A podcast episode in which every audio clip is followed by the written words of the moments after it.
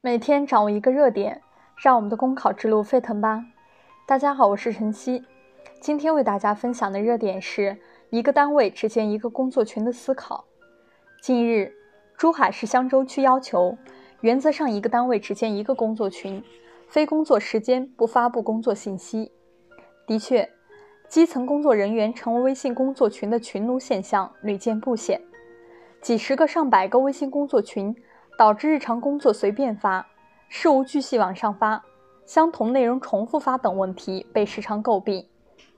这一规定在短期内对减轻基层负担有一定的作用，至少许多基层人员有了这一规定的撑腰，就有了退出一些无用微信工作群的底气。但在这一过程中，我们也要防止陷入另一个极端，即以形式主义反对形式主义。对所有工作群一刀切，也可能影响工作的正常开展。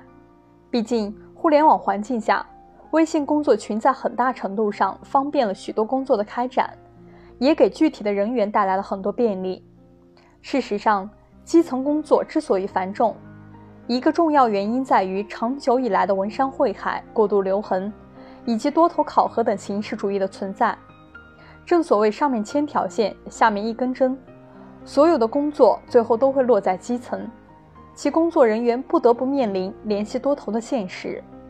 所以，对于微信工作群，我们不能因噎废食、一禁了之，也不能放任不管、听之任之。各单位应结合基层减负年的要求，加强和改进微信工作群管理方式，精简数量，严格审核入群人员，严格信息发布内容。没必要说的不说，没必要回的不回。好了，以上是今天的热点分享，感谢大家的收听。想获得文字版内容，请关注公众号“公考提分营”。我们明天再见。